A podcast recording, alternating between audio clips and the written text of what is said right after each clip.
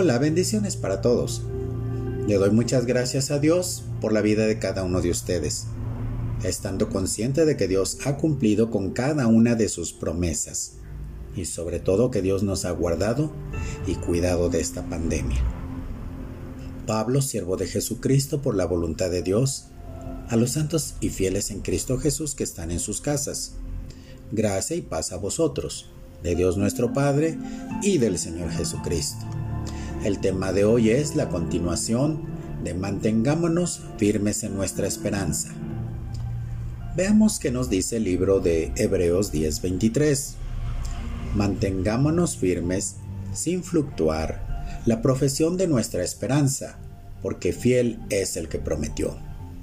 Esto quiere decir que no nos movamos, que no cambiemos de parecer, de otra manera que no nos vayamos con las modas de las nuevas doctrinas sino que sigamos en la esperanza que tenemos en nuestro Señor Jesucristo y en lo que prometió, porque la palabra de Dios dice, hay dos cosas imposibles, que Dios mienta y que no cumpla lo que promete.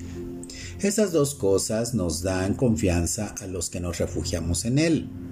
Nos fortalecen para continuar en la esperanza que Dios nos da. Hebreos 6:18, palabra de Dios para todos. El apóstol Pablo nos dice una gran verdad. Recuerden que ustedes no tenían a Cristo, no eran ciudadanos de Israel, no tenían nada que ver con los pactos ni con las promesas de Dios.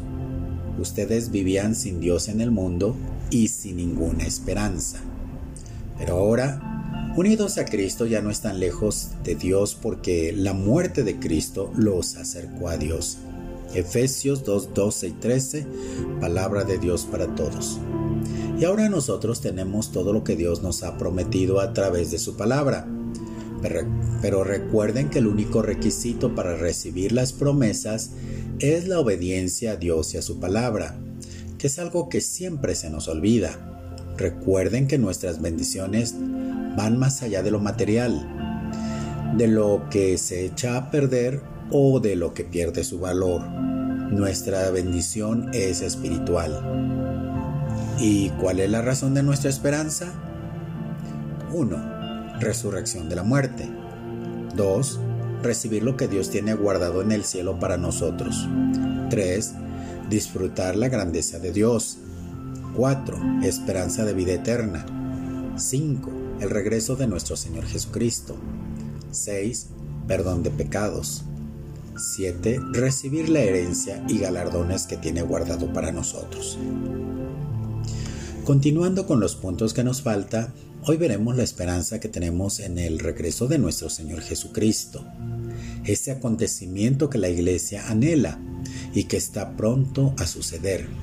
El apóstol Pablo le escribió a Tito para que enseñe la doctrina a los varones, ancianas, jóvenes, esclavos, y el generoso amor de Dios que ha llegado a todos porque ese amor nos enseña a no rebelarnos contra de Dios, a abandonar la maldad del mundo y a vivir en este mundo con buen juicio, como Dios quiere dedicados a Él.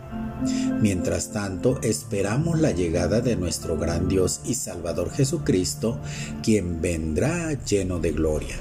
Esperamos ese día feliz. Tito 2.13 y 14 Palabra de Dios para todos. A pesar de que este es un tema muy extenso, solo vamos a ver algunos detalles, no vamos a adentrarnos al estudio de la segunda venida de Jesús, pero sí lo tocamos porque es parte de nuestra esperanza. Son las promesas que Dios nos hizo, y como dice la palabra, que Dios no puede mentir ni dejar de cumplir con sus promesas. Y es lo que esperamos que Él pronto regrese y sobre todo que Él viene por su iglesia gloriosa, sin mancha, sin arruga, santa, pura, irreprensible y en paz. El Señor Jesucristo nos hizo esta promesa. Él regresaría por nosotros. No se angustien, confíen en Dios y confíen también en mí. Hay muchos lugares en la casa de mi Padre. Si no fuera así, se los diría. Voy a prepararles un lugar, y si voy y preparo un lugar para ustedes, regresaré. los llevaré conmigo para que estén donde estoy yo. Ustedes saben el camino para ir donde yo voy. Tomás le dijo, Señor, nosotros no sabemos a dónde vas. ¿Cómo vamos a saber el camino? Jesús le dijo, Yo soy el camino, la verdad y la vida. Solamente por mí se llega al Padre. No los dejaré huérfanos, volveré a ustedes. Juan 14, del 1 al 6 y versículo 18. Qué gran hermosa promesa tenemos, sobre todo en estos tiempos de angustia e incertidumbre. Además que Él nos dijo que estaría con nosotros hasta el fin del mundo.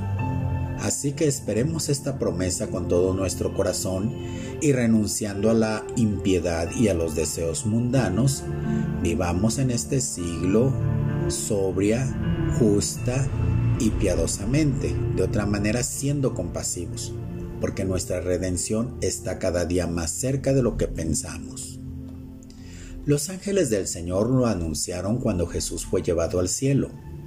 Entonces los que se habían reunido le preguntaron diciendo, Señor, ¿restaurarás el reino a Israel en este tiempo? Y él les dijo, No os toca a vosotros saber los tiempos o las sazones que el Padre puso en su sola potestad. Pero recibiréis poder cuando haya venido sobre vosotros el Espíritu Santo, y me seréis testigos en Jerusalén, en toda Judea, en Samaria y hasta lo último de la tierra. Y habiendo dicho estas cosas, viéndolo ellos, fue alzado y le recibió una nube que le ocultó de sus ojos. Y estando ellos con los ojos puestos en el cielo, entre tanto que él se iba, aquí se pusieron junto a ellos dos varones con vestiduras blancas, los cuales también les dijeron, Varones Galileos, ¿por qué estáis mirando al cielo? Este mismo Jesús que ha sido tomado de vosotros al cielo, así vendrá como le habéis visto ir al cielo. Hechos 1 del 6 al 11. El apóstol Pablo nos habla más acerca de esta esperanza que tenemos y cómo sucederá el regreso de nuestro Señor Jesucristo como lo prometió. Hermanos, queremos que sepan lo que va a suceder con los muertos para que no estén tristes como los demás, que no tienen esperanza. Creemos que Jesús murió y resucitó, y de igual manera, Dios hará que todos aquellos que murieron y que creían en Jesús resuciten para estar con Él. Lo que anunciamos ahora es un mensaje de Dios. Los que estemos vivos cuando regrese el Señor, nos iremos con Él, pero los que ya hayan muerto irán antes de los que estén vivos. El Señor mismo vendrá de los cielos. En ese momento dará su orden con voz de mando de arcángel, sonará la trompeta de Dios, y los que hayan muerto en Cristo resucitarán primero. Luego nosotros los que estemos vivos en ese momento, subiremos a reunirnos con los resucitados. Todos subiremos a las nubes y nos encontraremos con el Señor en el aire. Y así estaremos con el Señor para siempre. Anímense entonces unos a otros con estas palabras. Primera de Tesalonicenses 4, del 13 al 18. Palabra de Dios para todos. ¿Qué otra esperanza tenemos en Él? De recibir en su nombre el perdón de los pecados. El apóstol Pablo está ante el rey Agripa para su defensa ante las acusaciones que le hacían los judíos y él presenta su defensa ya que el rey desconocía el por qué lo estaban acusando y comienza a relatar desde que era perseguidor de la iglesia, su conversión y ahora el ministerio que el Señor Jesús le había encargado, sobre todo el ministerio para nosotros los gentiles. Y dice las siguientes palabras, para que abra sus ojos, para que se conviertan de las tinieblas a la luz y de la potestad de Satanás a Dios, para que reciban por la fe que es en mí perdón de pecados y herencia entre los santificados. Esto lo dijo el Señor Jesús a Pablo en Hechos capítulo 26, 18. Qué gran esperanza nos dio Dios para nosotros que no éramos del pueblo de Israel y que estábamos alejados de los pactos y promesas de su pueblo. Pero por medio de Cristo Jesús, nosotros alcanzamos esas promesas. Jesús hablando con sus discípulos después de haber resucitado les, les encomendó lo siguiente. Así está escrito, y así fue necesario que el Cristo padeciese y resucitase de los muertos al tercer día, y que se predicase en su nombre el arrepentimiento y el perdón de pecados en todas las naciones, comenzando desde Jerusalén. Lucas 24:47. También los apóstoles Pedro y Juan, cuando fueron encarcelados por el celo de los sacerdotes, por los milagros y señales que hacían al pueblo, porque les habían mandado estrictamente no hablar más en el nombre de Jesús, pero ellos fueron puestos en libertad por un ángel y seguían predicando de Jesucristo y ellos dijeron, el Dios de nuestros padres levantó a Jesús, a quien vosotros matasteis colgándole en un madero. A este Dios ha exaltado con su diestra por príncipe y salvador, para dar a Israel arrepentimiento y perdón de pecados. Y nosotros somos testigos suyos de estas cosas, y también el Espíritu Santo, el cual ha dado Dios a los que le obedecen. Hechos 5, 30 al 32. El apóstol Pablo da gracias a Dios por la iglesia de Colosas y nos da esta esperanza para todos los gentiles, el cual nos ha librado de la potestad de las tinieblas y trasladado al reino de su amado Hijo, en quien tenemos redención por su sangre, el perdón de pecados. Qué gran noticia, pues en la antigüedad había pecados de los que no se podía pagar por medio de los sacrificios de animales. Muchos de nosotros no estaríamos vivos por los pecados que hemos cometido pero gracias a Dios por su amor y misericordia que nos ha perdonado por la sangre de nuestro Señor y Salvador Jesucristo. También tenemos la esperanza de recibir la herencia y galardones que tiene guardado para nosotros sus hijos. Como lo habíamos visto con anterioridad, el apóstol Pablo, hablando acerca de su conversión y la esperanza que Dios nos hizo por medio de él, dijo, para que abra sus ojos para que se conviertan de las tinieblas a la luz y de la potestad de Satanás a Dios, para que reciban por la fe que es en mí perdón de pecados y herencia entre los santificados. Hechos 26, 18.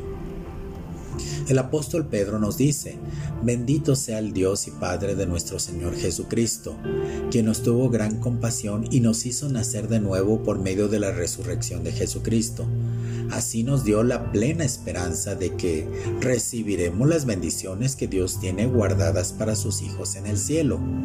Estas bendiciones no se arruinan ni se destruyen, ni pierden su valor. Primera de Pedro 1 del 3 y 4. Recuerden que nuestras bendiciones son espirituales y no materiales. Para el pueblo de Israel Dios le dio una promesa que era una tierra prometida aunque Abraham no esperaba una tierra prometida aquí en la tierra, porque en el libro de Hebreos dice, por la fe habitó como extranjero en la tierra prometida, como en tierra ajena, morando en tiendas con Isaac y Jacob, coherederos de la misma promesa, porque esperaba la ciudad que tiene fundamentos, cuyo arquitecto y constructor es Dios.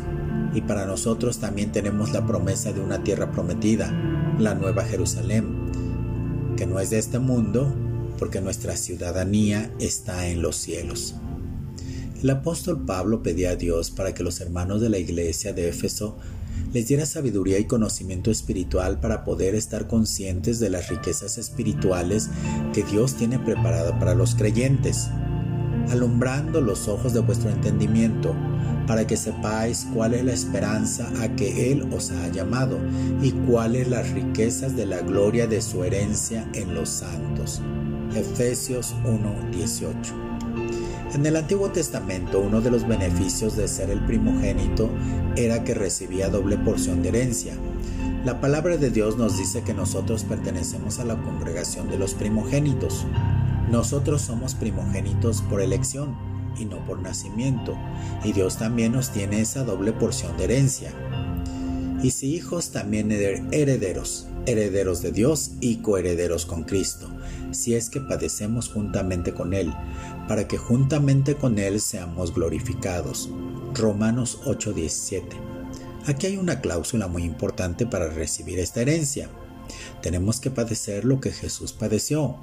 A nosotros solamente nos gusta recibir todo lo bueno, y es por eso que hay muchos predicadores que tienen mucho éxito, pues predican la prosperidad, la bendición de Dios, pero nunca le dan vuelta la moneda, nunca se leen las letras chiquitas.